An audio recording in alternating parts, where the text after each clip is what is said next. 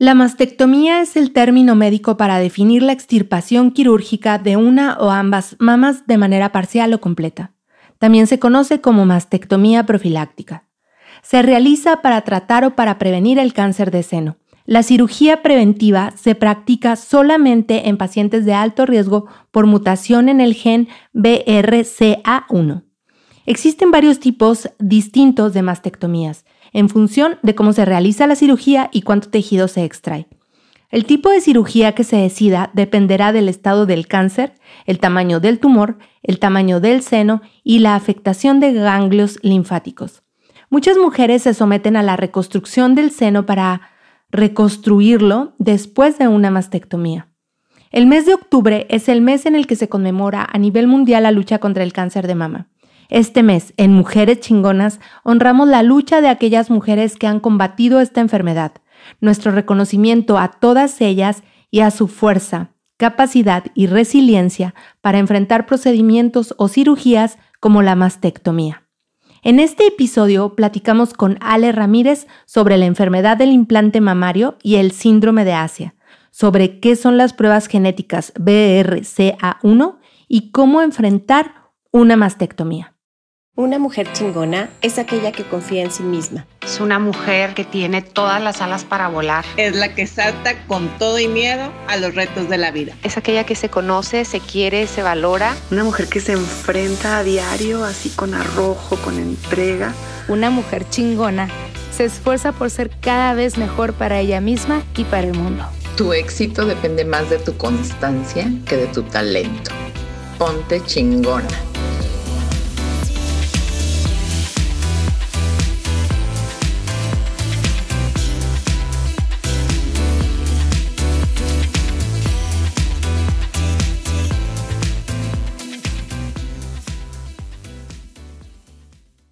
Hola, yo soy Vanessa, bienvenidas todas y todos a un episodio más de Mujeres Chingonas, el podcast de Woman Wow, una plataforma para impulsar el talento de las mujeres con la intención de que descubran su potencial y trabajen por sus sueños. Estamos terminando ya el mes de octubre, en el que nos sumamos a la conmemoración mundial de la lucha contra el cáncer de mama y cerramos este mes de testimonios, historias e información sobre el cáncer de mama platicando con una mujer chingona que enfrentó recientemente una de las decisiones más importantes de su vida. Alejandra Ramírez, para sus amigos y para quien la conocemos, Ale Ramírez, es una mujer profesionista, hija, hermana, esposa y mamá de tres niños. Ale vivió hace algunos años muy de cerca la enfermedad del cáncer a través de la historia de su mamá, quien enfrentó con gran valentía un cáncer de mama y posteriormente un cáncer cérvico-uterino. Ale es una mujer sensible y con gran carisma. Es esa amiga que siempre transmite tranquilidad y esa vibra de que todo estará bien. Es agradable en el trato, amable y positiva, y además posee una gran mentalidad para enfrentar los retos. Recientemente, Ale tuvo que tomar una de las decisiones más importantes de su vida y anteponiendo por encima de todo su salud y la posibilidad de ver crecer a sus niños, se sometió a una mastectomía. Ale, a través de su testimonio, nos da una gran lección sobre amor propio y amor a la familia, y nos inspira a reconocer el verdadero valor que como mujeres tenemos, en donde lo más importante no es cómo nos vemos, sino lo que hay en nuestro corazón. Me siento profundamente emocionada de poder platicar en este episodio con Alejandra Ramírez, que además de ser mi amiga desde hace muchos años, es una de esas mujeres a las cuales admiro profundamente, me siento orgullosa de ella y agradezco que el día de hoy nos comparta su historia, un testimonio de templanza, de fuerza, de resiliencia y una gran lección de actitud y mentalidad. Gracias, Ale, por aceptar esta conversación y contarnos tu historia. Bienvenida a Mujeres Chingonas. Gracias. No, no, no. Muchísimas gracias. Al contrario, gracias este, por la oportunidad de estar aquí en, en tu programa y estoy muy contenta. La verdad es que estoy muy contenta de estar aquí contigo platicando de amiga amiga. Muy este, bien, Ale, este, muy bien. Muchas gracias. En este episodio, muchísimas gracias, muchísimas gracias. Bueno, vamos a empezar esta conversación porque pues estoy hablando con una mujer chingona y como siempre es interesante saber, la primera pregunta siempre es esta, Ale, ¿qué es para ti una mujer chingona? Mira, la verdad es tan difícil poder, para mí, poder decir qué mujer es chingona. Yo creo que en un diccionario debería decir, si tú buscas mujer, igual a chingona, para mí, ¿verdad? O sea, porque no, no puedo definir una mujer por, en, lo personal, para mí tanto sea soltera, casada, viuda, divorciada, todas las mujeres tenemos esa, ese sexto sentido, que es lo que nos hace ser chingonas, para mí. Todas las mujeres son chingonas para mí. Súper. ¿Quiénes son las mujeres chingonas de, de tu vida, Ale? ¿A quién admiras? Híjole, pues sin lugar a dudas, la primera, mi mamá. O sea, para mí mi mamá sí fue un ejemplo de, de vida, un ejemplo de amor, un ejemplo de respeto, un ejemplo de familia, un ejemplo en todos los aspectos. Esa es para mí la mujer más chingona que he conocido en este planeta. Soy una mujer espiritual y pues para mí la Virgen, con todo respeto Virgen te digo chingona, o sea, pero o sea, e, e, es este, primero mi madrecita en el cielo y mi, mi madre en la tierra, que fue una mujer extraordinaria. Para mí eso ha sido de las mujeres principales chingonas. Conozco muchas, muchísimas, pero yo creo que esas dos personas han sido, bueno, esa persona en lo personal, este, ha sido como que mi base, mi base eh, en, la, en, mi vida. Antes de entrar en, en materia, hablando de, de, mujeres chingonas, en, en la figura de, de, tu mamá, ¿qué lección es la más importante o fue la más importante que te dejó tu mamá? Híjole, mi mamá fue la persona, lo que me dejó ella, sabes que ella fue una persona, no tuviste la oportunidad de conocerla, fue una persona, la persona más positiva que conocí. De veras que gracias a ella aprendí tantas cosas, tantas cosas, gracias a ella. Yo creo que tengo muchas cosas positivas gracias a ella. Este, y me dejó esa enseñanza de vida. Mi mamá tuvo, tuvo cáncer de mama, entonces, y posteriormente, años posteriores, tuvo cáncer cervicuterino. Entonces, yo creo que esas vivencias eh, nos dejan siempre una enseñanza positiva. Siempre hay que ver el lado positivo. Eh, ese, ese, ejemplo de, de fortaleza, ese ejemplo de, de, que, de que siempre es, pues siempre fue tan positiva, o sea, de que no te preocupes, o sea, casi casi ella nos decía a nosotros, no te preocupes, hija, todo va a salir bien. Todo va a salir bien hasta el final. No te preocupes, Ajá, claro, hasta el final, hasta el final. Entonces esa enseñanza de gran fortaleza, esa enseñanza de, de no tenerle miedo a, a, nada, de no tenerle miedo a nada, por, por tanto su actitud tan positiva.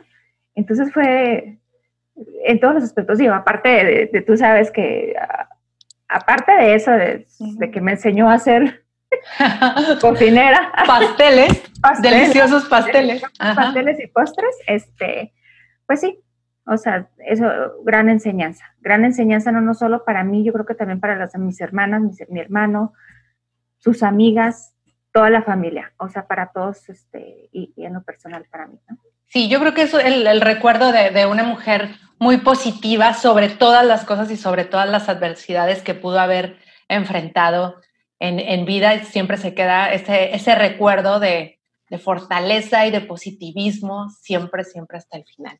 Así. Y bueno, ya entrando un poco en materia, eh, estás cumpliendo casi un mes, si no me equivoco, de tu mastectomía radical. ¿Es correcto? Es radical porque ya comentábamos en la intro que hay, hay varios tipos de mastectomía. Eh, antes de que, de, de, de que nos cuentes cómo llegas a este punto, cuéntanos qué es una mastectomía en, en palabras de una paciente. Pues como paciente, eh, una mastectomía es cuando te quitan tus mamas, bilateral ambas mamas. Eso es en sí como paciente, ¿verdad? E, es lo que, lo que te quitan. O sea, Lo que implica. Lo que implica, así es. Ahora sí, cuéntanos cómo empieza toda esta historia. ¿Cómo, cómo es que tuviste que someterte a una mastectomía? Porque tendríamos que ir al principio de la historia. ¿Cómo es que llegas a este punto? Pues sí, fíjate que eh, es un, vamos a empezar como dice por el principio. Estaba yo con, con una amiga, salimos a tomarnos un vinito y platicando, yo estaba con ella platicando, este, pues que últimamente había tenido, me había sentido un poco mal, tenía muchos síntomas, no síntomas, sino me sentía, digo, qué raro, desde me siento muy cansada, me, las migrañas cada vez son más fuertes, eh, me siento hinchada, eh, e insomnio, eh, estoy subiendo de peso, acné, de repente yo estaba platicando y digo, bueno, o sea, tengo cada vez tengo más, más problemas físicos y luego cansada, decía, bueno, está bien que estoy grande, pero no es para tanto, ¿verdad? Y así quedó en la plática. Posteriormente, eh, Ahora, déjame, déjame te interrumpo un poquito porque sí me quiero ir como más atrás, años atrás. Porque estamos hablando de que estos síntomas que tú tenías, pues no eran recientes o no eran de meses, eran de, más tiempo. Eh, hace algunos años, y cuéntanos un poco para irnos como en un poco en un proceso cronológico. Eh, hace algunos años te habías sometido a una cirugía estética. Tal vez si vamos a ese punto o a esos años para que nos hagas referencia, ¿cuánto tiempo tenías sintiéndote así? Mira, hace aproximadamente nueve años eh, me, fue una cirugía plástica de implantes de mama, implantes mamarios. Entonces, esta cirugía yo creo que a partir del, no fue inmediatamente, a partir de los tres años de que me había sometido a la cirugía, empecé yo a tener eh, lo que son ataques de ansiedad. No sé si has oído hablar de lo que son ataques de ansiedad, cosa que en mi vida, o sea, yo en realidad ni siquiera sabía qué era eso. Entonces, ese fue el, yo creo que fue el primer síntoma. ¿Cuántos años habían pasado de, después del, del, implante? Ok. Sí, tres años habían pasado. O sea, te digo, no fue que tú digas, híjole, me los puse y empecé con síntomas. No. Fueron tres años después de eso. Y poco a poco, cada vez iba aumentando este, migraña, fatiga. Y digo, fue así con los años, ¿eh? O sea, em, pérdida de memoria. No me refiero a la... Me preguntaban palabras, a las Alzheimer, sí, sino que una pregunta, o sea, me puede decir, oye, este, ¿cuál, ¿cómo es el nombre del presidente, por ejemplo, no? Olvidos, como lagunas. No me puede acordar de, palabra, pero, pero para nada, o sea, me tenía que ir con mi amigo Don Gogo y decirme, oye, por favor, ayúdame, o sea, esas cosas así, de palabras que me, se me olvidaban. Em, al próximo año empecé con, con colitis, eh, al siguiente año algunos alimentos, poco a poco los alimentos me empezaron a, caer al mal. Mm, por ejemplo, la leche. Yo nunca fui alérgica a ningún alimento, a ninguno, y me empezó a caer muy mal la leche. Eh, yo soy amante total del queso y pues el queso, cada vez que comía queso, fíjate, me empezaba, me empezaba a salir acné y yo me sentía rara, o sea, como incómoda. Y yo, Dios mío, o sea, ¿cómo puede ser? Yo soy amante del queso desde toda mi vida, o sea, me puedo comer una barra, amo el queso. Y pues vi que cada vez eran más alimentos. Primero empecé como que con lo lácteo. Y después fueron otros alimentos. Así, no te puedo decir que exactamente en tres meses o exactamente una fecha específica. Y no fueron como incrementándose pues, incrementando. los malestares, vamos a decirlo así. Exactamente. Este, em, eh, posteriormente empecé a retener mucho líquido en las manos, en las piernas, más que nada. Em, cuando, cuando, cuando tú decides eh, hacerte esta, esta cirugía estética, eh, ¿hubo algún momento en que te comentaron ciertos mm, efectos secundarios o posibles eh, que, que, tu cuerpo pudiera resentir en un momento dado? No, para nada. Al contrario. Sabes que yo siempre he sido una persona muy curiosa. Cuando yo me animo a ponerme los implantes, eh, le pregunté primero que nada este, al radiólogo, por, digo, porque yo que tenía el antecedente del cáncer de mama. ahorita, ahorita nos platicas un poco eso, porque eso fue eh, posterior a que, a que supiste que tenías el antecedente en tu mamá.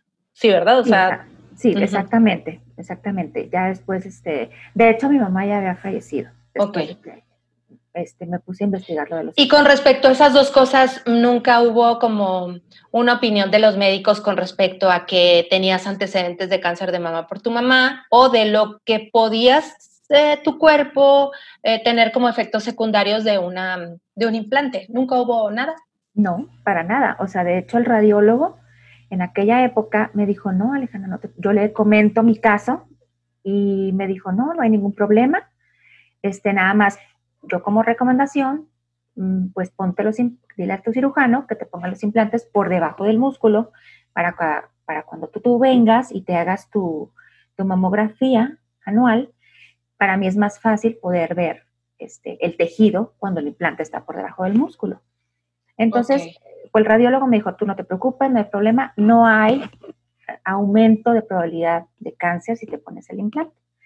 Acudo con mi cirujano plástico y igual le comentó el mismo caso de mi mamá, lo que me ha comentado el radiólogo, y me dijo, sí, efectivamente, los implantes no aumentan este, el riesgo de cáncer de mama y este, los implantes son seguros, no hay ningún problema. O sea, No hay efectos secundarios ni nada. Ninguno, para nada. Le pregunté, sí, sí le pregunté y para nada. Se dijo, no hay ningún efecto secundario. Así es. ¿Cuándo entonces, bueno, volviendo al punto de que empezaste a tener todos, todos estos síntomas, eh, ¿y cuáles eran estos primeros síntomas que según nos cuentas fueron como aumentando no solamente en número, sino en variedad? Eh, ¿Qué pensabas? ¿Acudiste al médico o asumías que era como parte, como ahorita lo dijiste un poco, de la edad o del cansancio del día a día? ¿Qué fue lo que hiciste? ¿Qué acciones tomaste para ir atendiendo como esos síntomas que obviamente tú en ese momento no tenías idea de dónde venían? Así es. Mira, primero, la verdad, fui eh, con ginecólogo. Siempre he sido muy constante, ¿verdad? En, cada año ir con mi ginecólogo y le, le platicaba. Y sí, si le decía, por ejemplo, este, de la colitis, por ejemplo, y pues sí, me daba un tratamiento para la, colitis. Exactamente. Retención de líquidos, igual, no, pues sabes qué, pues haz más ejercicio, eh, o me daba otro medicamento. Eh, no sé, el aumento de peso, porque también sube mucho de peso. No, pues lo que necesitas es hacer más ejercicio, tomar más agua, una vida más saludable, este, nada, o sea, nada especial, simple y sencillamente me daban ellos su recomendación, porque fue con pues, ginecólogo, fui con médico general, porque de repente este, iba con un médico general y decía, me siento fatal, o sea, que tomo, no, pues tomate vitaminas. Eh, llegué a ir hasta con iridióloga y deme hierbas y lo que sea para yo sentirme mejor. Como que atacaban, como que atacaban todos los síntomas como de manera independiente, pero nunca hubo algo que, que diera una línea pues de, de, investigación, vamos a decirlo así, para llegar a, a, un punto en el que había algo que estaba detonando todo eso al mismo tiempo. Así es, y, y, y aparte que no hay una relación, si me explico, o sea, no hay, yo en mi cabeza siempre pensaba, digo, no, pues es que si no estoy haciendo ejercicio porque estoy muy cansada, pues por, lo, por lo tanto estoy subiendo de peso. Entonces siempre como que justificaba. Eh, me duele esto por esto. Es por eso que nunca se me vino a la mente alguna otra cosa. ¿Hubo, hubo algún momento en que hubo un pico crítico o, o, que era demasiado el dolor o era demasiados los síntomas o que se agudizaron demasiados los síntomas que, que, que sí eh, te hicieron pensar que podía estar pasando algo en, en, tu cuerpo? Sí, precisamente cuando, cuando lo platiqué con mi amiga, este, ya era no solamente todos los síntomas que te comenté, sino también ya era mental, o sea, ya era como depresión, sin ganas de hacer cosas. Y yo digo, no soy yo, o sea, la Alejandra que yo conozco es una Alejandra siempre optimista, siempre sonriendo, siempre activa. Dijo, no, o sea, no me sentía yo, en lo que, lo que yo platicaba. Entonces, yo creo que ahí fue donde todo se fue dando. O sea, exactamente cuando yo estaba así como que en el pico, como tú dices, de, de, crítico, de, de, ya se me dan muchos, muchos síntomas, que fue cuando estaba platicando. A la semana de que yo le platico a mi amiga todo esto, me dice, oye, de casualidad tú no has escuchado, me manda un mensaje, dice, de casualidad tú no has escuchado acerca de la enfermedad del implante mamario. Y yo así me quedé pensando, le digo, no, pues no, nunca había escuchado, ¿verdad? Dice, no, pues yo nada más te paso el dato. Sabes que escuché a una actriz, ella vive en Estados Unidos, escuché una actriz estaba hablando del tema y me llamó la atención porque muchos de los síntomas que ella estaba diciendo es lo que tú me estabas platicando.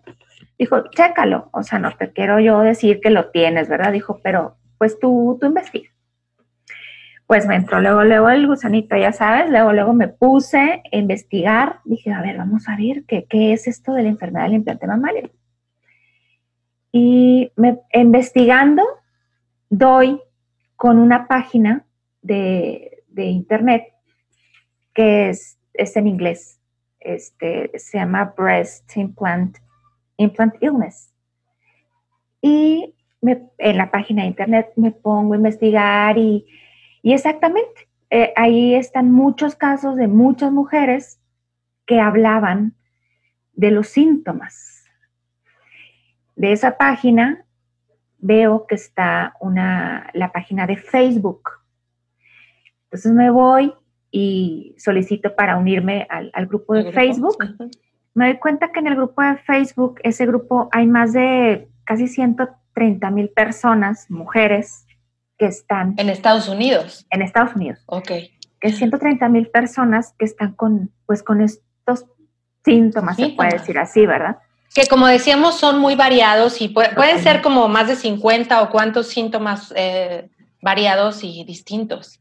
Muchísimos, la verdad es que son muchos. Y, este, y empiezo porque en esa página diario hay casos, es un grupo muy bonito porque cada mujer explica sus síntomas o dice, ¿saben qué? Este, pues me siento así, así, así, y platica su historia, más que nada. Entonces yo estuve escuchando pues varias historias y yo digo, wow, así como que, como que se me iluminó el cielo y dijo, wow, no estoy sola, o sea, no estoy loca porque si tú vas y dices, fíjate, todo, tengo todo esto, pues te van a decir, o sea, no puede ser. O sea, Sí llegó un momento en que, en que alguien te dijo, no, yo creo que ya tienes que ir con el psicólogo porque ya te estás inventando enfermedades y padecimientos que no tienes o el estrés ya lo traes demasiado arriba, que ya estás resintiéndolo tu cuerpo y demás. Si hubo alguna opinión eh, médica o, cercana, pues, que, que sí te sugirió que pudiera estar pasando eso? Médica no, médica siempre fue atacar el, síntoma, específico. Únicamente, atacar el síntoma. Más bien fui yo la que digo, estoy, estoy mal, o sea, yo necesito a lo mejor un psicólogo, o sea, de que me estoy volviendo loca, a lo mejor tengo, me estoy inventando yo los, los síntomas, ¿verdad? O sea, realmente yo pensé y sí dije, necesito ayuda. ¿Cuánto? Porque pues, me imagino, porque habían pasado entonces, estamos hablando de años que tenías esto, que presentabas esta sintomatología y que tenías esta situación de altas y bajas. O sea, si estamos hablando de que fueron hace nueve años que, que te habías puesto el implante y a los tres años empezaste a sentir, estamos hablando de más de cinco años que tenías todo esto. Así es. Entonces comienzas en este grupo y empiezas a escuchar historias que eran muy parecidas a la tuya. ¿Y qué, qué sucede después? Ahí, en ese mismo grupo, investigando, pues me doy cuenta que la solución a, a esos síntomas, porque ellas mismas dan su testimonio que después de que se quitaron los implantes, empezaron a ver una gran mejoría de todos sus síntomas. O sea, hay unos que al 80, 90 o hay unos que hasta el 100% de mejoría de sus síntomas después de retirar los implantes. Eh, el retirar el implante es diferente cuando se tiene estos síntomas, o bueno, a esta que no es una enfermedad, este, ¿cómo se le puede decir? Reconocida, reconocida científicamente. O sea, pero, pero sí existe como tal la enfermedad del implante mamario y consiste en todos estos síntomas para un poquito como, como ilustrar un poco a quien nos escucha lo que significa el síndrome o, el, o la enfermedad del implante mamario. Es una larga lista de cosas que pueden ser muy diferentes entonces, pero no es una enfermedad que está reconocida como tal. Así es. Ok, entonces sigues investigando sobre esto y, qué pasa después. No, entonces al yo darme cuenta que la solución a, todo esto es explantarme, se le llama, ¿verdad? Explantarse. Digo, empiezo a investigar, empiezo a investigar, bueno, pues me quiero explantar. Ahora, el explantarse se tiene que quitar el implante con su cápsula. Platícanos, un poquito de eso, porque obviamente cuando escuchamos eh, de, implantes, pues los implantes son, eh, eh, pues, ¿qué, se puede decir? Mm, ¿Siliconas o polímeros? ¿Eso es lo que causa la enfermedad? Así es, exactamente. en este caso, pues el, el implante, es, digo, no te puedo decir exactamente de qué está hecho, pero son varios tipos de polímeros es a lo que tu cuerpo eh, hace una reacción. Ok. ¿Sí? Ahora, el implante, cuando te lo ponen, tu cuerpo por um, sabe que es algo que es fuera de, es algo, ¿qué te puedo decir? Eh, ajeno. Ajeno, exactamente, es algo ajeno. Y lo que hace tu cuerpo es que lo cubre, se hace una capa. Eh, como una protección, como una cápsula. Exactamente, hace una cápsula alrededor del implante que exactamente para protegerte a ti de cualquier cosa, ¿verdad? Porque para, es, para tu cuerpo es algo extraño. Y eh, la cosa aquí es que en esa mm, cápsula está todo lo se va concentrando, no deja, esa cápsula no deja que todo lo malo que puede ser de los implantes, de todo lo que... las lo tóxico, vamos a decirlo así, ajá. Se quedan eh, ahí en la cápsula, ¿verdad? Es lo que hace, te está protegiendo esa cápsula. Ok, ok. Entonces, para hacer una, un explante y que no te quede a ti en tu cuerpo nada mm, malo, de lo que había estado absorbiendo esa cápsula, pues se recomienda hacer el explante junto con el implante con la cápsula. Así es. ¿sí? Ok. Entonces, e, este, pero no todos los cirujanos hacen este esa explantes. esa operación. Esa cirugía, así es. Yo me pongo a investigar eh, en esa página en la que estoy, de hecho, ahí hay varios, este, dan nombres de los médicos que hacen este, todas las cirugías, pero pues la mayoría de ellos este, están en Estados Unidos, hay unos que están en Europa, este, América del Sur, y había eh, uno en México y uno en Monterrey. Para este momento, ¿cómo te sentías tú emocionalmente? Es decir, bueno, ya habías tenido todos estos síntomas, habías descubierto que podía ser una posibilidad esta, esta enfermedad del implante mamario y posiblemente estabas ya encaminada a tomar la decisión de, explantarte eh, pues los implantes. ¿Cómo te sentías? O sea, ¿cuál era tu, tu, sensación? Mira, cuando, cuando me doy cuenta de que todo esto, todo esto que yo sentía pudiera ser causado por los implantes.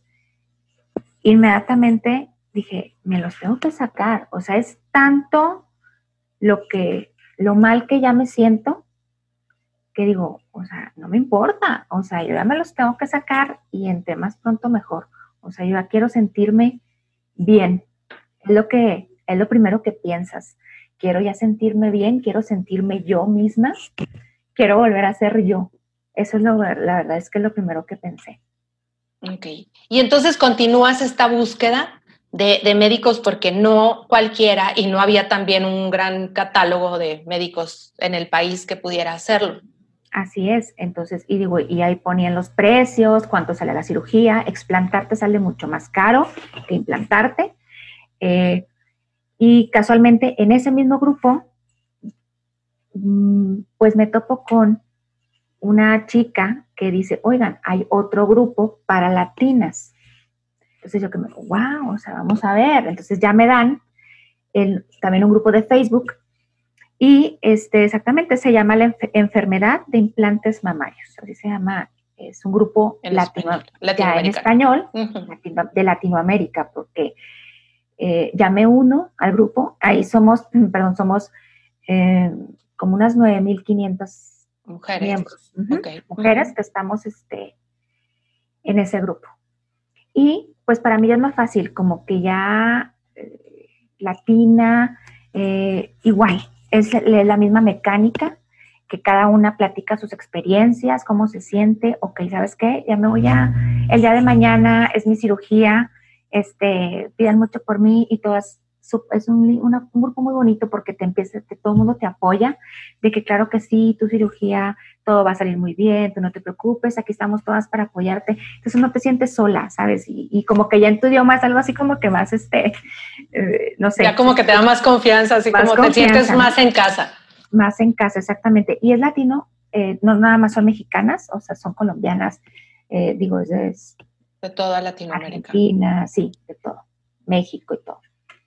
Y en ese grupo, ya estando también allí en el grupo, eh, encuentra, eh, entre esos comentarios está una chica, sale una chica comentando también su caso, una chica de Chihuahua, y eh, platicando todo, y pues da ella su experiencia que le había ido perfectamente, que su médico, este, toda la cirugía perfecto, es muy importante, todas siempre decimos que cuando se hace la cirugía, pues que sí pudo sacar su explante con la cápsula. Completo, ajá. Completa, exactamente. Entonces, ella me explicó, este médico sabe hacer perfectamente bien la cirugía, junto con la cápsula, el, el implante, y este, pues inmediatamente me pongo en contacto con ella, o sea, le mando mensaje, le digo, hola, ¿cómo estás? Pues soy Ale, fíjate que, y le empiezo a platicar mi caso, o sea, grandes rasgos.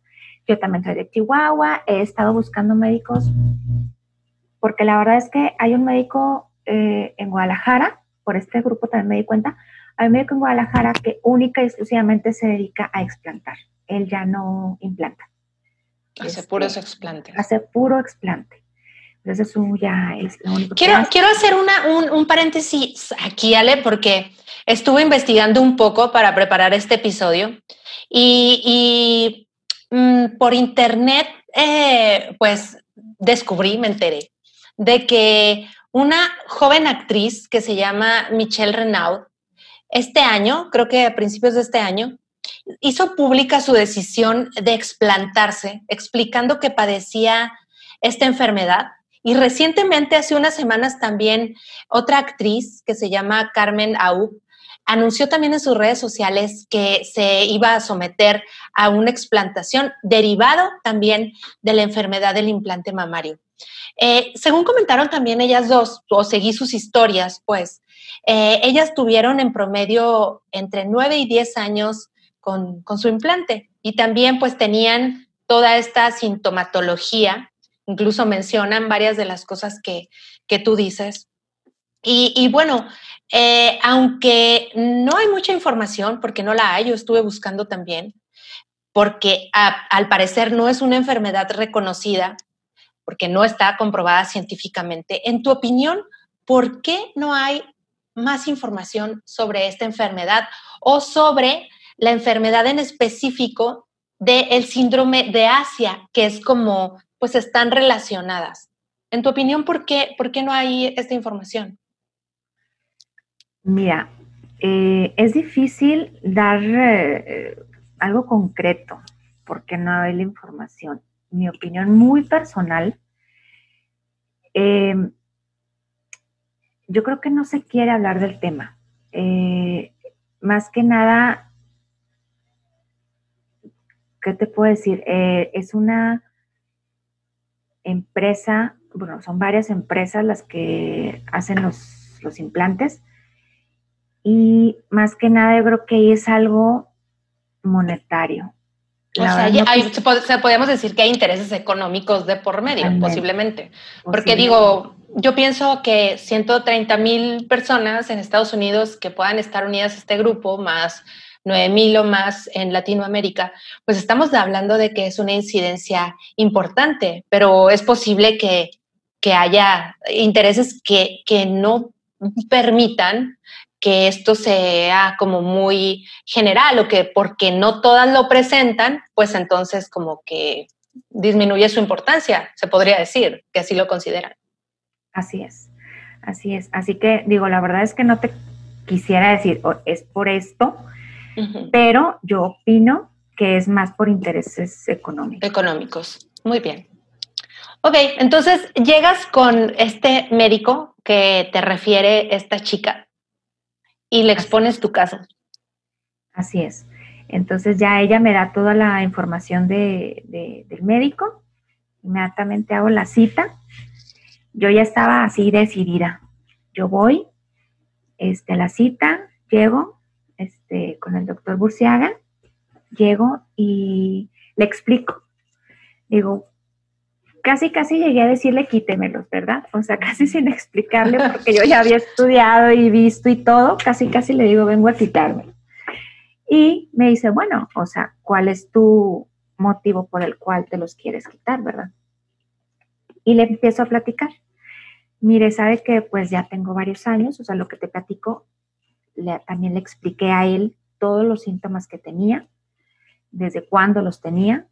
Eh, le platico también que yo ya había visto casos de lo que le llamaban la enfermedad del mamario. Y él me dice, sí, dice, efectivamente, este, existe lo que es la enfermedad que se llama em, el síndrome de Asia. para nosotros médicos es el, es el síndrome de Asia. El síndrome de Asia, pues, es este, eh, es un, algo de, eh, del sistema, ataca lo que es el sistema inmune, más que nada. Y sí, todos los síntomas que, yo tenía, casi todos los síntomas que yo tenía, eh, concordaban con lo que es la enfermedad del síndrome de Asia. Él me explica a grandes rasgos lo que es y me dice, sí, claro que sí, dijo, no hay ningún problema, o sea, tienes los síntomas y pues sí, lo mejor en, en mi experiencia pues es lo mejor retirar tus implantes. Obviamente que él es un médico que sabe, me dijo, sí, yo sé que hay que quitarlos. Yo no le dije, hay que quitarlos con, este, con la cápsula, ¿verdad? Este, digo, es bueno porque pues él ya conocía este, acerca de, de todo este tema. Pero eh, platicando acerca de eso, me dice, él viendo mi expediente, me dice, oye, estoy viendo que tienes este, el antecedente de cáncer de mama de tu mamá y que también tuvo otro tipo de cáncer. Le dije, sí, así es. Entonces ya me dice, mira, eh, pues yo te, yo te recomiendo que te hagas un estudio genético. Este estudio genético eh, te va a decir este, si tú tienes la probabilidad o no de, desarrollar, de desarrollar lo que es el cáncer de mama. Para esto, yo no conocía de ese estudio genético. O sea, yo nada más iba ya así. Yo le había hecho. O sea, tú ibas nada más, voy a explantarme, claro, pero nunca consideraste este estudio. No, porque yo la verdad es que no tenía un conocimiento exacto. Como que lo había escuchado, pero no, no sabía exactamente eh, cómo funcionaba, ¿no?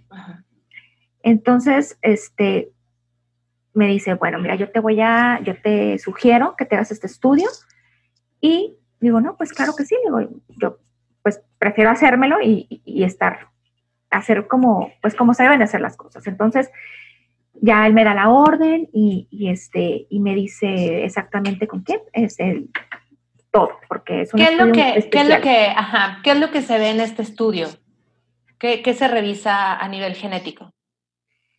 Bueno, aquí nada más es para detectar si tienes el gen, ese, ese gen, em, es bueno, el estudio genético, si tienes ese gen, el cual, em, este gen lo que hace es que inhibe los tumores malignos de lo que son el cáncer de mama y eh, cervicuterino, bueno, o de varios, perdón, de ovario. Eh, esto es lo que hace, es, exactamente es un estudio muy preciso, únicamente para lo que es el cáncer. Este, es este factor de mutación eh, que se llama BRCA1 o BRCA2. Así es, BRCA1 y BRCA2. Ok, eso es lo que analiza el, estudio genético. Ok, y te manda a hacer el estudio. Entonces me manda, me manda a hacer el estudio. Al día siguiente inmediatamente eh, hablo laboratorio, pues para hacer la cita. Me dan la cita, voy, es un estudio de sangre, o sea, un estudio de sangre y me dicen, pues este, el resultado, este te lo tenemos en, en 15 días aproximadamente. Pero bueno, para esto el doctor antes, perdón, me había dicho que este caso de que saliera positivo, dijo, pues eh, ahí ya se sugiere eh, quitar la mama. Pero dijo, no te preocupes, todo va a estar bien. Tú hazte el estudio y cuando tengas el resultado, platicamos. Pues bueno, hago, me voy a hacer el estudio y pues esos, esos 15 días de, de incertidumbre, de incertidumbre, cuando yo primero, antes de hacerme el estudio, sabes que cuando salí del médico, con el, con el médico, este, con cirujano plástico, salí, yo soy bien chillona, o sea, salgo y, yo, así se me sale la lagrimita, ¿sabes? Y yo, es que yo ya tenía, o sea, yo ya sabía, yo ya pensaba que la siguiente semana yo iba a estar explantada, ¿sabes? Y como que me, me da un giro totalmente que algo que yo no, no tenía ni siquiera planeado, ni siquiera sabía, y que a mí me digan, oye, pues te vamos a hacer un estudio, es un estudio de sangre. Y por los antecedentes, por los antecedentes familiares. Ajá. Y si sales positiva, pues se sugiere quitar la mama.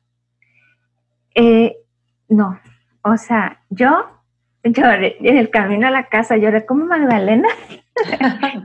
o sea, de claro, que yo claro. no, no, no, o sea, yo decía, no, no, no llores, Alejandro, o sea, pues si no pasa nada, o sea, Tani te lo haces, o sea, tranquila, este, no va a pasar nada, y ya sabes, el Coco Watch, todo va a estar bien, todo va a estar bien, voy, me hago el estudio de sangre, y luego ya, esperar 15 días. Esos 15 días, para mí fueron una preparación total, psicológica, para decir, si es negativo, gracias Dios. Si es positivo, ya sé lo que tengo que hacer. O sea, aquí me ayudó, estos 15 días me ayudaron para tomar una decisión.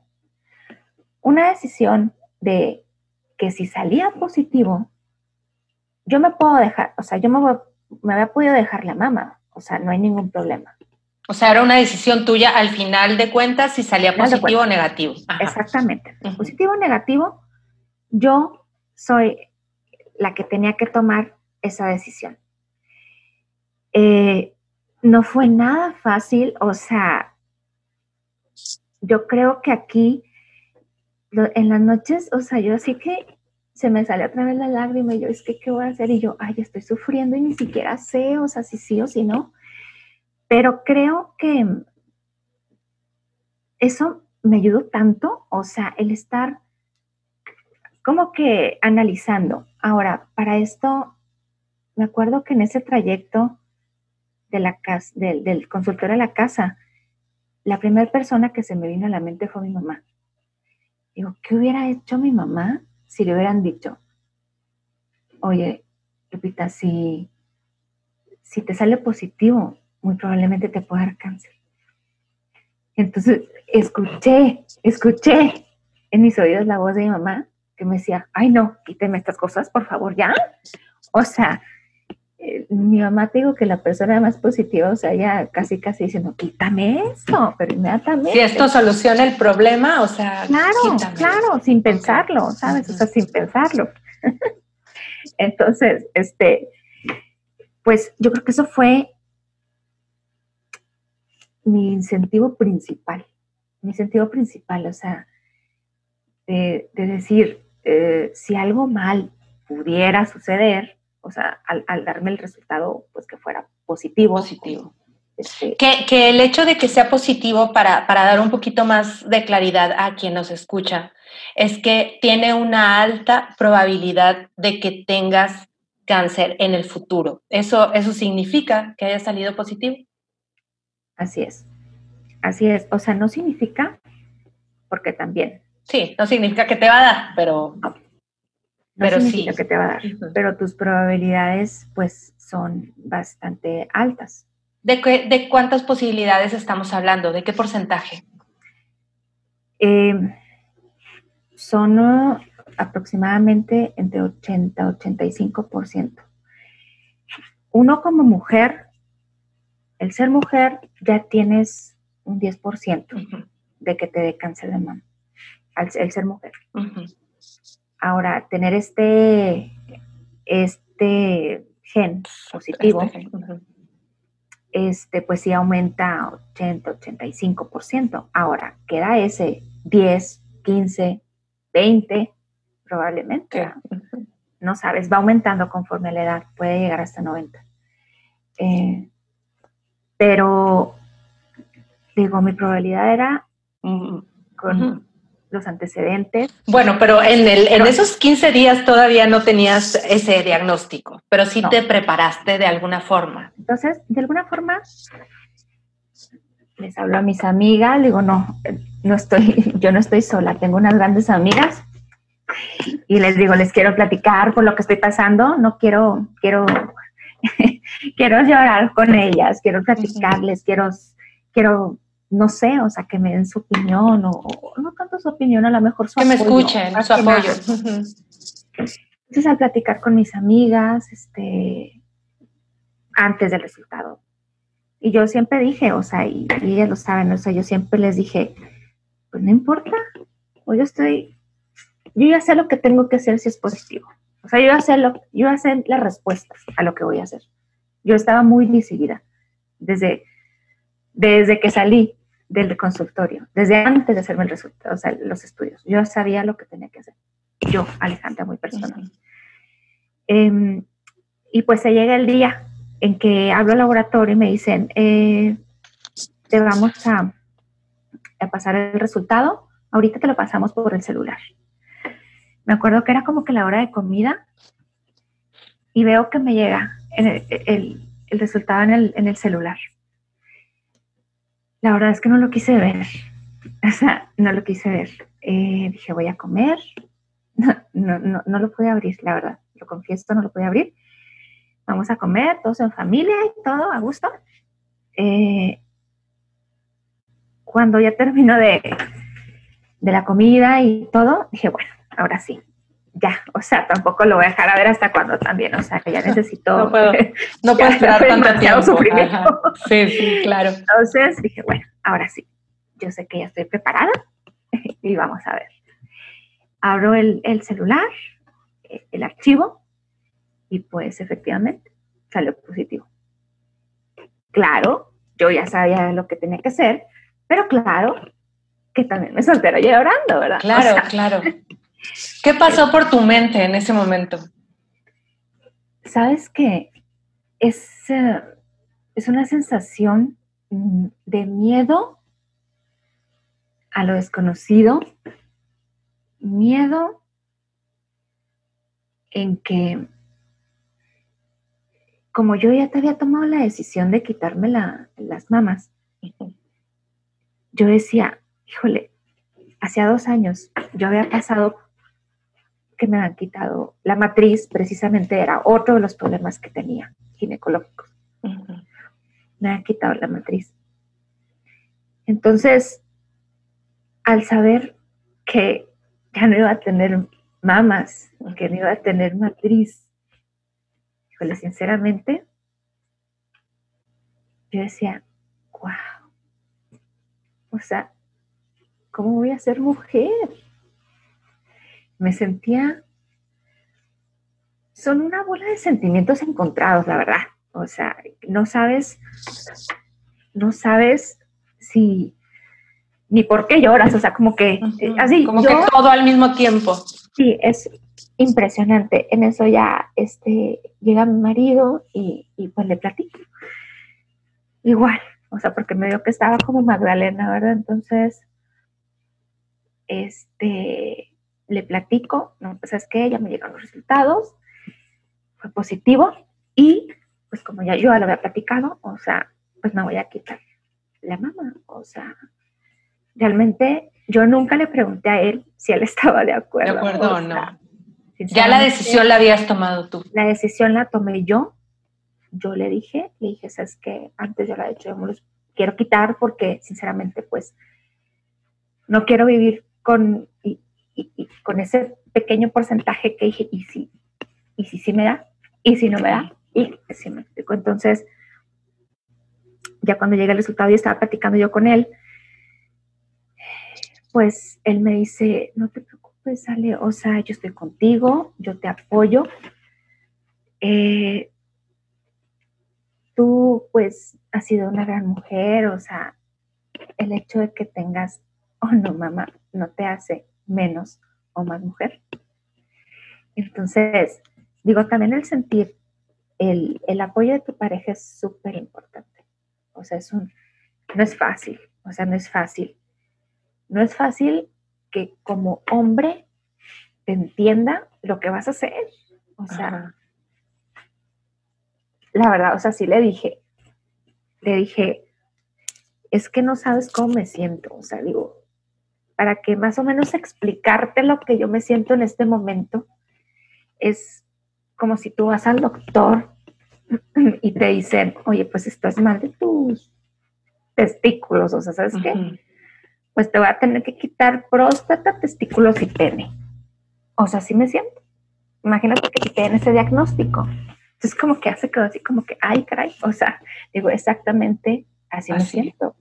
O sea, porque realmente es una mutilación a tu cuerpo eh, y más que nada con la enfermedad del síndrome de Asia.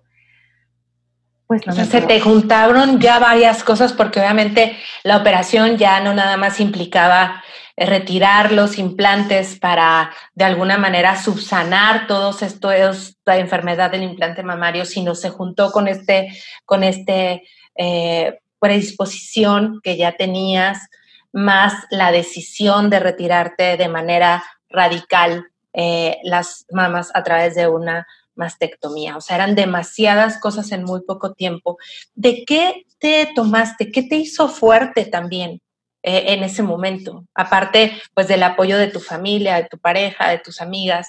¿Qué, qué fue lo que, lo que te hizo que, que, continuaras también con el proceso porque pues ya era una decisión que habías tomado? Digo, más que nada, uno piensa en sus hijos. Digo, tengo tres hijos y eso fue como que también un incentivo increíble de decir, digo, yo como hija que lo pasé con mi mamá, ese sentimiento de impotencia cuando la ves sufriendo por el cáncer. Eh, yo digo, yo no quiero que mis hijos pasen lo mismo que yo estoy, o sea, que yo pasé. No quiero. Entonces también eso fue un, un así de que lo hago por ellos, lo hago por mi familia y claro, por mí, ¿verdad? O sea, uno piensa en uno también. Y ahí es lo que me dio pues la pauta a, a no retroceder en esa decisión que yo sabía que no es una decisión fácil como mujer, no es una decisión fácil. Y te digo más que nada por, por el síndrome de Asia, que, que, pues no me puedo poner implantes. Entonces, pues, pues más que nada, Eso fue eh, cuando me dan el resultado positivo. Yo regreso con el cirujano plástico y me dice el doctor, me dice, bueno, este, pues ya este, al salir positivo, pues aquí cambia un poco la, cirugía, o sea, pues ya no nada más es el, el, explante, sino pues también se sugiere, o sea, él me sugirió, me dijo, se sugiere quitar la mama y por el, el gen que fue positivo el BRCA1, pues también este, se sugiere quitar este, los ovarios. Eh, Así es, entonces me dice, pero mira Alejandra, esta es una decisión, pues, pues que tú la tienes que tomar. yo estaba decidida, ¿eh? pero él me lo volvió a decir, o sea, es una decisión que piénsalo, o sea, no es de que ya te los tengas que quitar mañana, este, pero piénsalo, platícalo. Eh, me gustaría que fueras con un genetista, que fueras con, que, este, que te hicieras la mamografía, que fueras, este, con un oncólogo, eh, este, bueno, entonces lo que fui, dije, no, pues muchas gracias, o sea, el doctor me dijo, cuando tú digas, o sea, tú me hablas, me dices, yo aquí tengo, o sea, con gusto, pues yo hago lo que tengo que hacer y es tu decisión, ¿verdad? Si tú me dices, no me quito mama, únicamente me explanto, yo hago lo que tú me digas. Entonces, pues bueno, pues de ahí empecé ahí, fui primero con, el genetista, porque después sí te dan el, eh, el estudio, el resultado, y la verdad es que te lo dan así como que puros numeritos y rayitas y palitos, que no lo entiendes, ¿verdad? O sea, que no, pues aquí está el, en el gen, en el cromosomatal, y, o sea, sí. todo el detalle. Todo el detalle, y ya me explica el genetista, todo cómo es. Eh, pues que este gen lo tuve de mi mamá, porque este se hereda, es un gen que se hereda, tienes el 50% de probabilidad de, heredar, el, de este, heredar este gen, y pues yo me saqué esta lotería de, este gen. este, y me explica todo, me explica todo, que pues si yo lo tengo, también mis hijas lo pueden heredar, que también mis hermanos pudieran tener el gen, que también les recomendaba a ellos hacerse el estudio. Em, y así me explica. Y me dice, me dice, yo médico te sugiero, pues este, lo ideal es que te hagas una mastectomía. Este, le llaman mastectomía profiláctica bilateral, así le llaman. Este, pues que te hagas una mastectomía y también la cirugía, este, quitar los ovarios. Esa fue la sugerencia del médico genetista. Y me dijo, no, pues él fue el que me dijo, perdón, de que eh, también pues acudiera con un oncólogo. Pues de ahí me voy, digo, bueno, yo no conozco a ningún oncólogo, o sea, ¿qué hago? ¿Con quién voy? Este, le mando mensajes a, mi este, ginecólogo, le platico a mi ginecólogo lo que había pasado y sí, efectivamente también me da el mismo la misma sugerencia y me este, recomienda a, un médico oncólogo, con, pues, eh, eh, pero ya él es especialista en mastectomías, este, el doctor González, y este, y pues hago la cita, voy con él. Eh, cuando voy con este médico, le enseño el resultado, me sugiere también lo mismo, de hacerme la mastectomía. Todos concluían el que, en que era la, opción. Así es, todos con lo mismo, pero también el médico me dice, pero no te preocupes, Ale, no te preocupes, este, se quita la mama, te pones unos implantes y pues no hay ningún problema. Y luego yo, no, pero es que no me puedo poner implantes porque pues tengo implantes, pero me los voy a quitar porque pues tengo el síndrome de, de Asia y yo no me puedo poner implantes. Dice, pero bueno, es que obviamente el, doctor, perdón, me dijo antes, ¿no? Mira, este, la artista es muy famosa, Angelina Jolie hizo este procedimiento. A ella también le salió el síndrome, el gen, perdón, del BRCA1 positivo y ella también se quitó los, este, la mama, pero se, puso, implantes. Pero tú venías, o sea, por eso había empezado toda esta historia. Así es. Entonces, Exactamente, o sea, yo empecé porque tenía el problema con los implantes. Y entonces como que se queda el médico, bueno, o sea, como que no te vas a poner, este, si no te pones implantes, pero entonces, ¿qué vas a hacer? O sea, ya te dio tu, tu cirujano alguna, no sé, alguna otra opción que tengas. Este, algún, hay otros, a lo mejor otros implantes. Y le digo, pues no. Este, en realidad, pues todos los implantes están básicamente este, hechos de polímeros a los cuales pues yo se rechazaría mi cuerpo de nuevo. Y me dijo, vale, pues piénsalo, o sea, habla bien con tu cirujano plástico, a lo mejor te da otras opciones este, de reconstrucción. Y dijo, claro que sí, o sea, yo estoy en la disponibilidad de, de hacer la cirugía, la cual sí sugiero, sí sugiero, este, pero pues habla con el cirujano, o sea, como que no podía entender de que... De que cómo te le ibas a hacer sin volverte a poner los implantes. Exactamente, exactamente. Entonces, posteriormente voy, me hago la, la mamografía con la mejor radióloga de aquí, la señora Cristina. Muy bien. La doctora, la doctora Cristina Calleros. Cristina Calleros, así es. Y también le platico que, que tengo, que había salido positivo al BRCA1 también me dice, no te preocupes, sale, al cabo me que mira, este, Angelina Jolie, pues también le pasó lo mismo, y se pone implantes, y le digo lo mismo, o sea, pues sí, lo que pasa es que pues yo no me puedo poner implantes, este, porque tengo el síndrome de Asia. Ah, para esto, tanto el, el genetista, eh, el oncólogo, la radióloga, el ginecólogo, no tenía conocimiento de lo que era el síndrome de Asia. Entonces, como que yo les decía cuál era, o sea, digo, yo no le puedo decir con términos médicos. Médicos, claro. lo que es el síndrome, ¿verdad? Este, pero les decía, pues en realidad que era pues el síndrome de Asia, eh, no sé, es algo, lo que es este alérgica, se puede decir así. Es como una intolerancia, es como tipo una intolerancia a este asunto de los polímeros. Exactamente. Exactamente. Entonces, no, no, eh, también la doctora me sugiere, por, el, por esta mutación, me sugiere también hacerme la, la mastectomía y ambas cosas, ¿verdad? Y pues es así como después, eso fue, fíjate, cuando fui, la primera vez con el cirujano plástico que yo iba totalmente decidida a quitarme los implantes, extractarme el 15, sí, en julio. Este, julio, agosto, septiembre, este, casi dos meses después, pues ya después de con un doctor y con otro, después de pensar, este, se me juntó todo, la verdad es que están haciendo una remodelación en mi casa, eh, la pandemia. Eh, todo. Todo, o sea, como que se juntó todo, pero yo no podía, o sea, que llegué con mi marido y le dije, es que ya voy a ir con el médico a ver qué me dice. Pues voy y, y efectivamente, pues ya nada más para decirle que, que ya había tomado la decisión. Que estaba lista.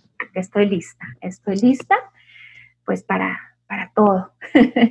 estoy lista para, todo este, todo este proceso de alguna manera también, pues fuiste como asumiendo también desde el, pues desde el asunto de la enfermedad del implante mamario hasta la eh, posibilidad o la decisión de, hacerte la mastectomía.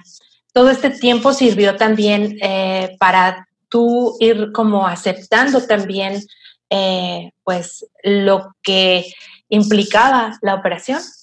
Así es, también. O sea, al yo ya ir con el médico y ya decirle que sí y ya tener fecha y ya saber lo que iba a pasar, no creas tú que estaba yo muy tranquila, al contrario, tenía miedo y mucho miedo de, de la cirugía, de cómo me iba a sentir. Tenía miedo de, no sé, de, de tantas cosas, o sea... A nivel físico y a nivel emocional, me imagino. De las dos cosas, sí, claro, de ambas cosas, a pesar de que yo sabía lo que iba a hacer. El miedo nunca se me quitó. Nunca. ¿En qué consistió la, la, cirugía? Eh, la cirugía, este, te quitan ambas mamas, bueno, me quitaron ambas mamas, los implantes, muy importante con su cápsula, aparte el doctor ya le había dicho, doctor, le toma foto de que me la, le, dije tanto al doctor como a mi marido y, no, no, o sea, la verdad es que estoy eternamente agradecida con, con los médicos, este, increíbles médicos, la verdad es que me han apoyado muchísimo, muchísimo en todo este proceso. Este, eh, bueno, primero este, me quita en la cirugía, me quita este, los ovarios, el, el, oncólogo, y lo que es la mama. Eh, y ya el cirujano plástico me quita lo que son los implantes este, con su cápsula y me hace una reconstrucción. Él anteriormente en la, en la cita me había sugerido una reconstrucción. Este, y dije, sí, pues ¿por qué no? Digo, pues ya es, me los voy a quitar, pues no importa. Que quede lo mejor posible. Hagan, soy toda suya. Así que, pues no.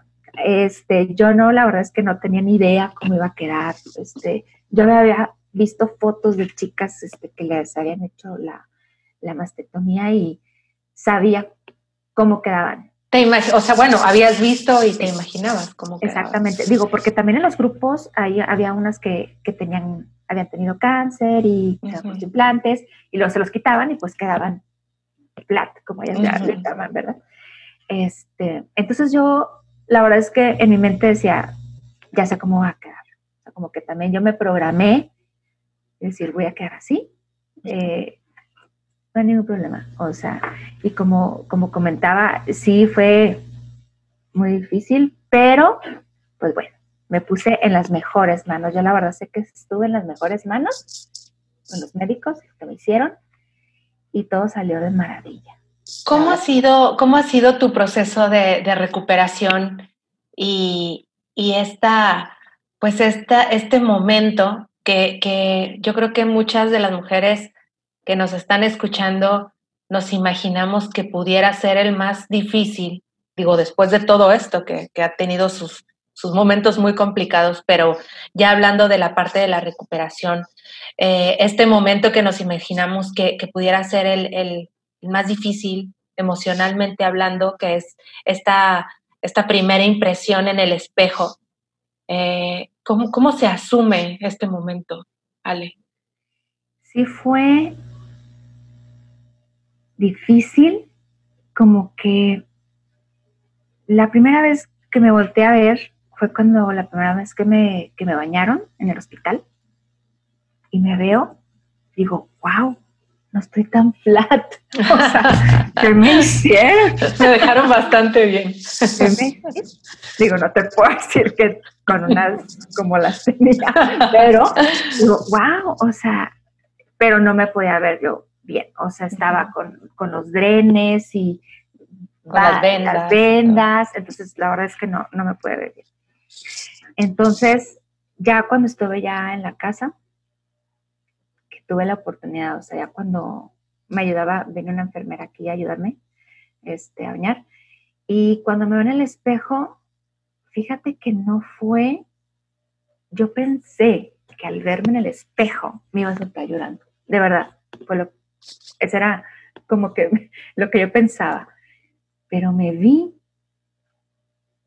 y respiré como que dije, wow, lo logré.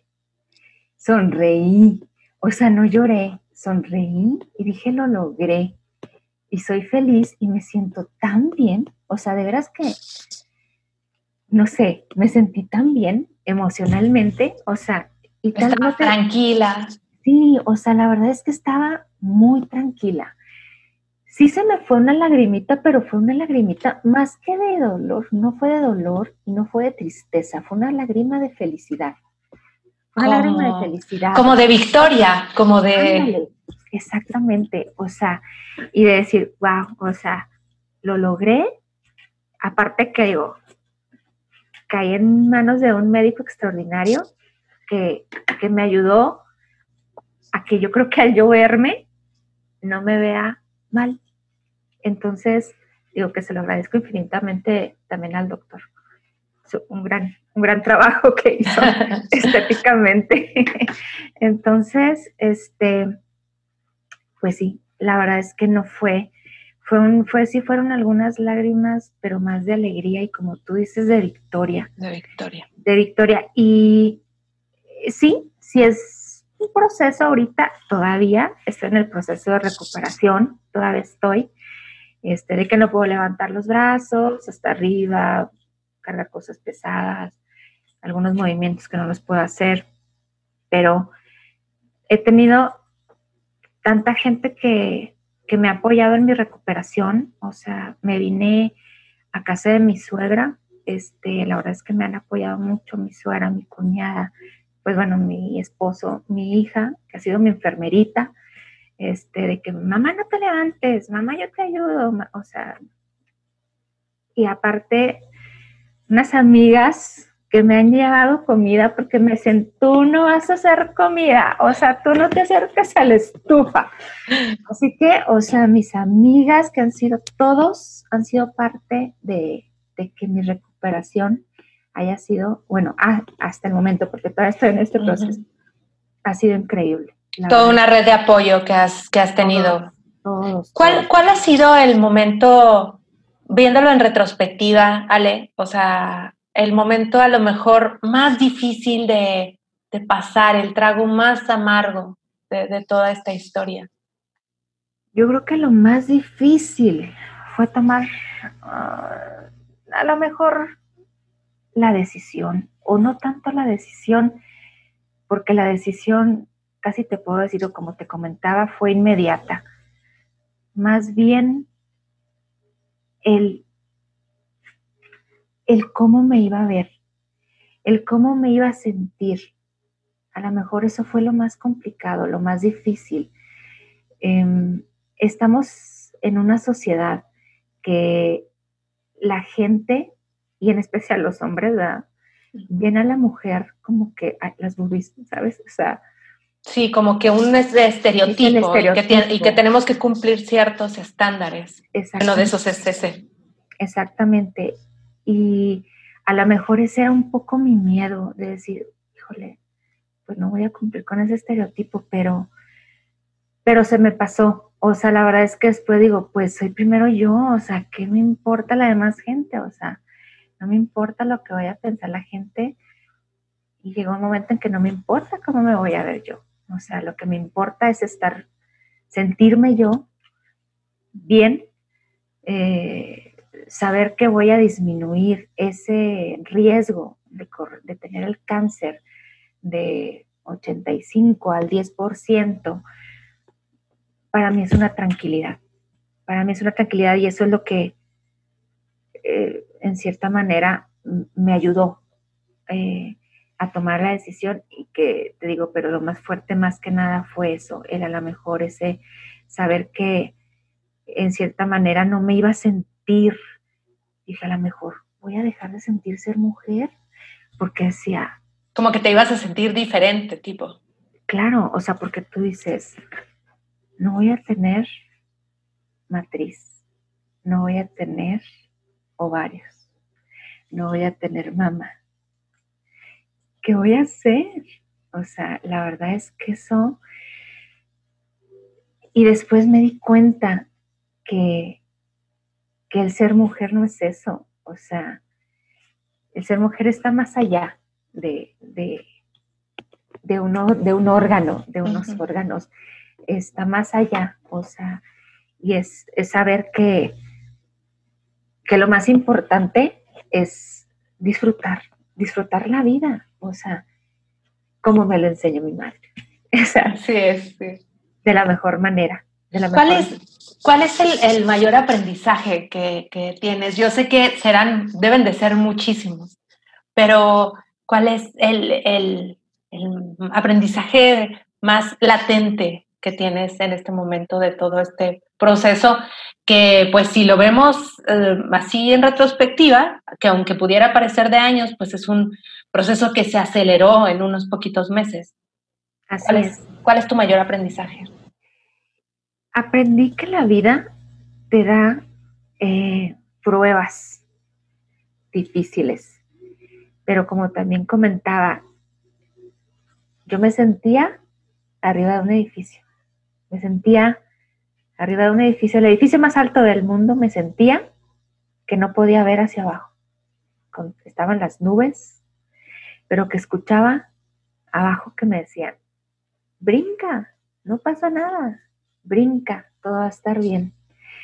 Entonces, es ese aprendizaje de que hay momentos en la vida de que a veces estás en la cima de un edificio y que te da miedo, que te da mucho miedo brincar. Pero ese brinco que vas a dar te va a cambiar y te va a cambiar para bien.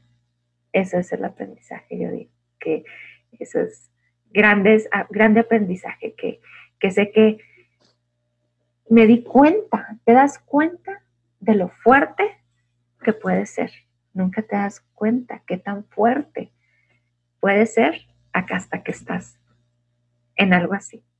Y que es, estoy orgullosa de mí misma. Justo, justo, y justo te iba a preguntar, ¿de qué te sientes orgullosa? ¿Cuál es, se podría decir, que tu más grande victoria de todo esto? Estoy orgullosa de lo que hice. La verdad es que me siento feliz y más que nada que sé que les estoy dando un ejemplo a mis hijas. Eh, ellas tienen también el 50% de probabilidad de tener esto y que en un futuro, que yo no sé si vaya a estar o no, se acuerden de su mamá. O sea, que sepan que también lo pasó y que me les estoy dando el ejemplo de que se puede y que de no pasa nada. No pasa nada. Somos, es una simple prueba y que todo pasa y estamos muy bien. Súper, súper. ¿Cómo digo? Bueno, yo te veo feliz, te veo eh, muy plena. Eh, en, qué piensas ahorita? Eh, ¿En qué estás pensando? ¿Cómo te sientes? Físicamente perfecta.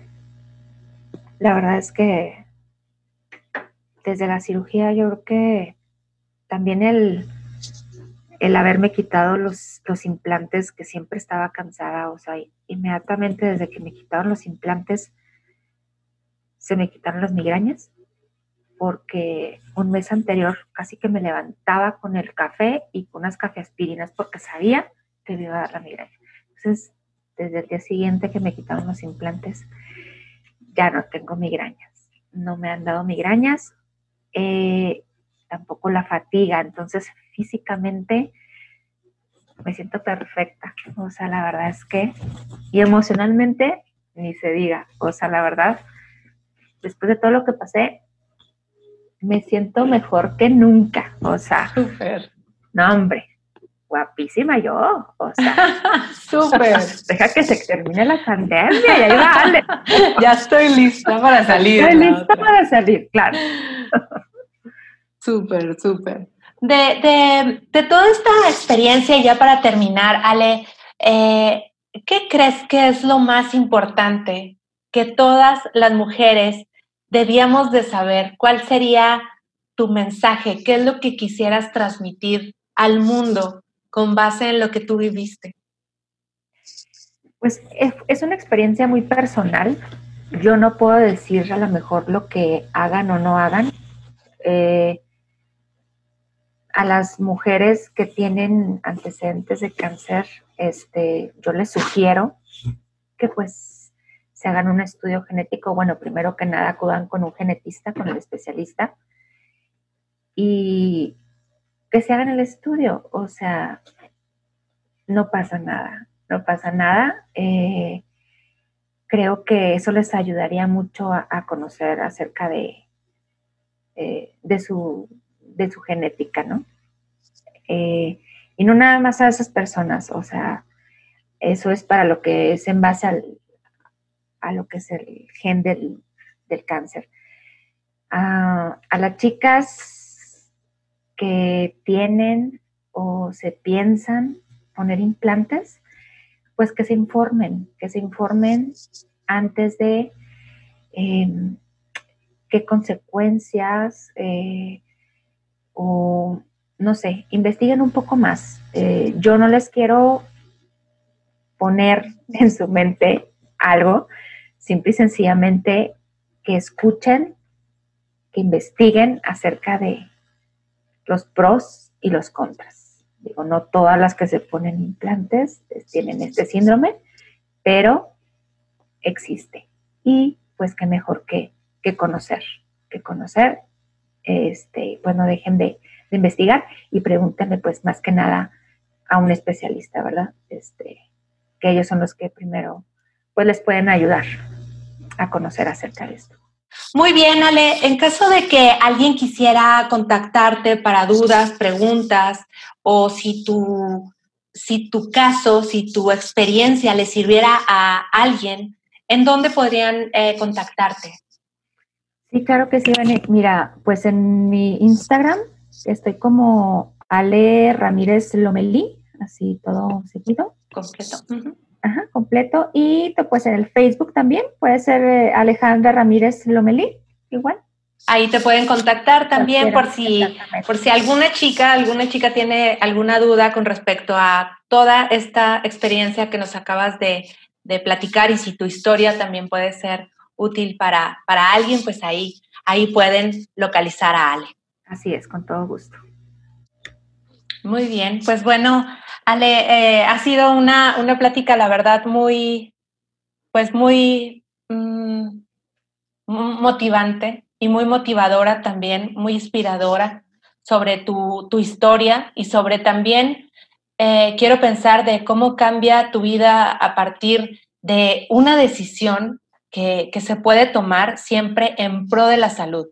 Yo creo que que hay, momentos difíciles, tragos amargos también eh, que, se pasan en un proceso como el que viviste y contando con una red de apoyo eh, de la familia, de los cercanos, eh, pues se puede también ir, ir avanzando en el proceso. Pero yo creo que, que lo más importante es pues recuperar esa salud, esa salud física, como tú lo mencionas, y esa, y esa salud emocional. Entonces, pues agradecerte, agradecerte por estar dispuesta a poner en la mesa este tema que pudiera ser así como controvertido también, pero sobre todo agradecerte por darnos eh, información relevante eh, y muy importante que puede ayudarnos primero a tomar una decisión con respecto a realizarnos o no una cirugía estética, como lo, bien lo decías tú, o qué cosas debíamos de saber antes de tomar una decisión siempre cuidando nuestra salud. Y segundo, también,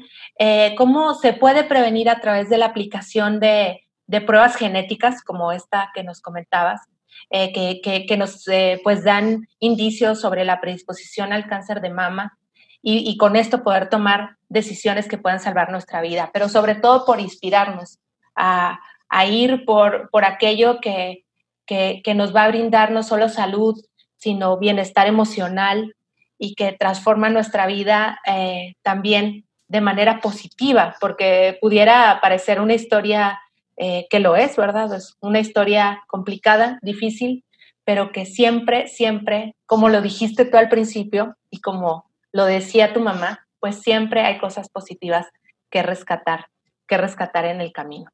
Así es. Muchísimas gracias, Ale, muchísimas gracias por, por esta conversación. No, al contrario, gracias por, darme la oportunidad de, pues de, conocer, de que, la gente más que nada conozca un poco acerca del tema. Y pues decirles que, pues más que nada ser mujer, ser mujer está en tu, en tu ADN, ser mujer está en tu cerebro, pero lo más importante es que ser mujer está siempre en tu corazón. Así que te lo agradezco, te lo agradezco la oportunidad. Muchísimas gracias, Ale, muchísimas gracias. Al contrario, gracias a ti. Bueno, este fue el episodio de hoy, yo espero que lo hayan disfrutado. Si conoces a alguien que crees que le pueda ser de utilidad lo que platicamos hoy, ayúdanos compartiendo este episodio en tus redes sociales y etiquétanos. Recuerden que hay un nuevo episodio todos los miércoles en Spotify, Apple Podcast o directamente en www.womanwow.com. Recuerda que wow es con O.